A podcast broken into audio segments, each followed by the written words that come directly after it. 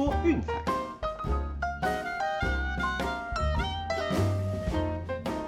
看球赛买运彩，老师教你前往拿白。大家好，我是陆老师，欢迎来到陆老师说运彩的节目。哦，才解封第一天哈，那美国职棒的交易消息哦就不断的传出。对，那我想这个礼拜，尤其在春训开打之前哈，会相当的热闹。哦，那我们这边也来帮大家整理一下哦，就是今天早上的重磅交易消息。那首先呢是旧金山巨人以两年四千四百万哦签下了白袜的主战左投手哦 Carlos Rodon 啊，我想这个对巨人来说应该是非常重要的一个补强哦，毕竟 Kevin Gausman 今年转战蓝鸟，所以巨人的轮值其实是有几个洞要补的。那罗藏去年刚投出了十三胜五败的生涯年成绩哦，那加上又有季后赛的经验，所以我想这个对巨人来说是一个非常当务之急的补强。啊再来就是 Clayton Kershaw 哦，真的是很遗憾，他并没有回到德州的老家去打球哦，而是以一年一千七百万的短约哦续留在道奇。哎，那我想道奇嗯在 Kershaw 留下之后啦，那个轮值依然是如鬼神般的恐怖。那目前开出的夺冠配乐来看哈，道奇依然是最被看好的热门球队。至于说接下来道奇会不会将魔爪伸向 Freddie Freeman 哦，我们就拭目以待。对，那听说了，今天晚上搞不好哦，就有 Freeman 就是新东家的消息出现。对，那可能是道奇，可能是洋基哦，也可能去留勇士。那明天早上起来哦，想必一定非常精彩的。哦，那至于说其他的交易部分哈，我们挑几个重要来讲。对，那首先就是 Andrelton Simmons 哦，一年四百万哦，加入小熊。对，那 Simmons 当然是以手背见长的球员，这个我们都知道的。对，那在小熊，哇，一个手套就值四百万，这个真的是相当不简单了。对，那我想其实主要到那边还是陪打哦，毕竟小熊去年大家都还记得哦，才刚刚做了清仓大拍卖哦，那要重建要回到巅峰时刻的话哦，那恐怕还需要一点的时间。那到芝加哥大概多半时间也是陪小老弟来打打球练练兵哦，那也帮自己争取下一次更好的合约。哦，那再来就是说那个 Drew Van Hagen 哦，就是从日本的火腿队回到大联盟了。呃，那红雀签下两年五百五十万的保证合约哦，外加激励奖金。对，那 Van Hagen 大家在看日本职棒应该对他是比较熟悉的。他先前是老虎的球员哦，那转战日本职棒之后，两年的时间一共留下了十三胜十四败哦，三点五亿的自责分率。对，那现在呢就是重回大联盟的怀抱啦。我也看到红雀其实是蛮喜欢用日韩的球员的。哦，那今年因为金广炫那个重回韩国职棒哦，以天价的合约加盟登陆者，对，那轮值上也是有一点空缺哦。那红雀又开一个宝箱哦，就是从日本挖回了 Verhagen，那我们来期待一下哈，他会不会效法 m i k o l a s 就是重回大联盟后，就再创一个巅峰哦，就请大家拭目以待了。哦，那这个交易的部分，我想应该这几天都会非常精彩哈，就是想必大家会目不转睛的。对，那我们这边也会每天帮大家就是更新重要的一些资讯哦，那准备一起迎接新的棒球季到来了。好，那来完运动之后呢，哦，我们接下来来谈一谈就是运彩的部分。对，那昨天的推荐呢，明尼苏达会让让分哦，这个比较可惜了。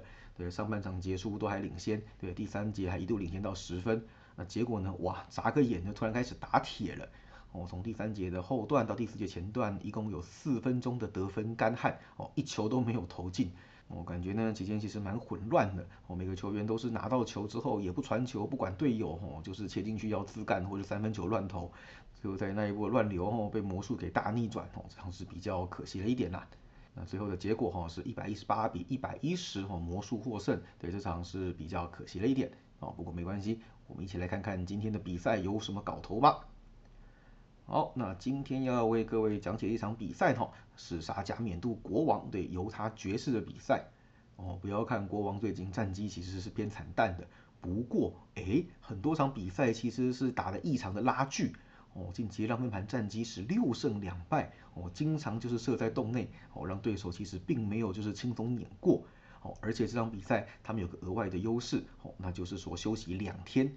是在有充分休息的情况哈，要面对从客场移动回主场哦，连续出赛的爵士，所以这点呢，我想无形间会产生一点体能的优势哦，也许会反映在比赛的后段，也说不一定哦。那另外我们刚刚提到了，就是说国王最近其实呃让这些强队都很头痛啦哦，近期算是踢馆天王哦，最近五次面对主场胜率六成以上的强队哦，让分盘是四胜一败哦，几乎是场场设在洞内这种概念。对，那我想呢，这期的表现嗯会出乎意料的好的主要原因哈，那主要是攻击端发挥的还不错啊，平均每场比赛得分有一百零七，嗯，至少说就是有得分，还不至于让比分就是哦变得很悬殊，一面倒的状态哦，所以经常就是受让都还是可以过盘的。那谈到进洞哈，就不能不讲讲犹他爵士了。那今年的三十九胜当中，居然有十三胜是进洞赢的哦！我想前一阵子大家也是被表的七荤八素的，也就是非常看好爵士的情况下，哇，那打什么东西，居然跟弱队呈现拉锯哦，比分一直拉不开，最后还精算的刚刚好，就是打在洞内这样子。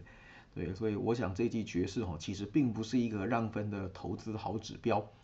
哦，那近期其实他们的让分盘战绩只有两胜七败，这和他们账面高于五成胜率的境况哦，其实是不成比例的。也就是说，很多场比赛他们的让分其实是被高估的状态。哦，那我们刚刚有提过嘛，他们是在不休息移动的状态下连续出赛。那最近他们打背靠背的比赛哈，让分盘其实只有一胜五败的惨况。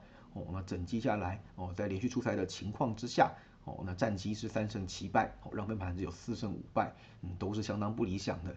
对，所以我想啊，在这样的情况下，要让十分，嗯，其实并不是一件好事啊。尤其呢，他们面对弱队的进攻率实在是高到太夸张了。对，本季让十分以上的比赛，哦，让分盘只有七胜十五败一平，哦，那近期面对败绩球队也只有一胜四败，嗯，没错，就是准准的给你设在洞内这样子。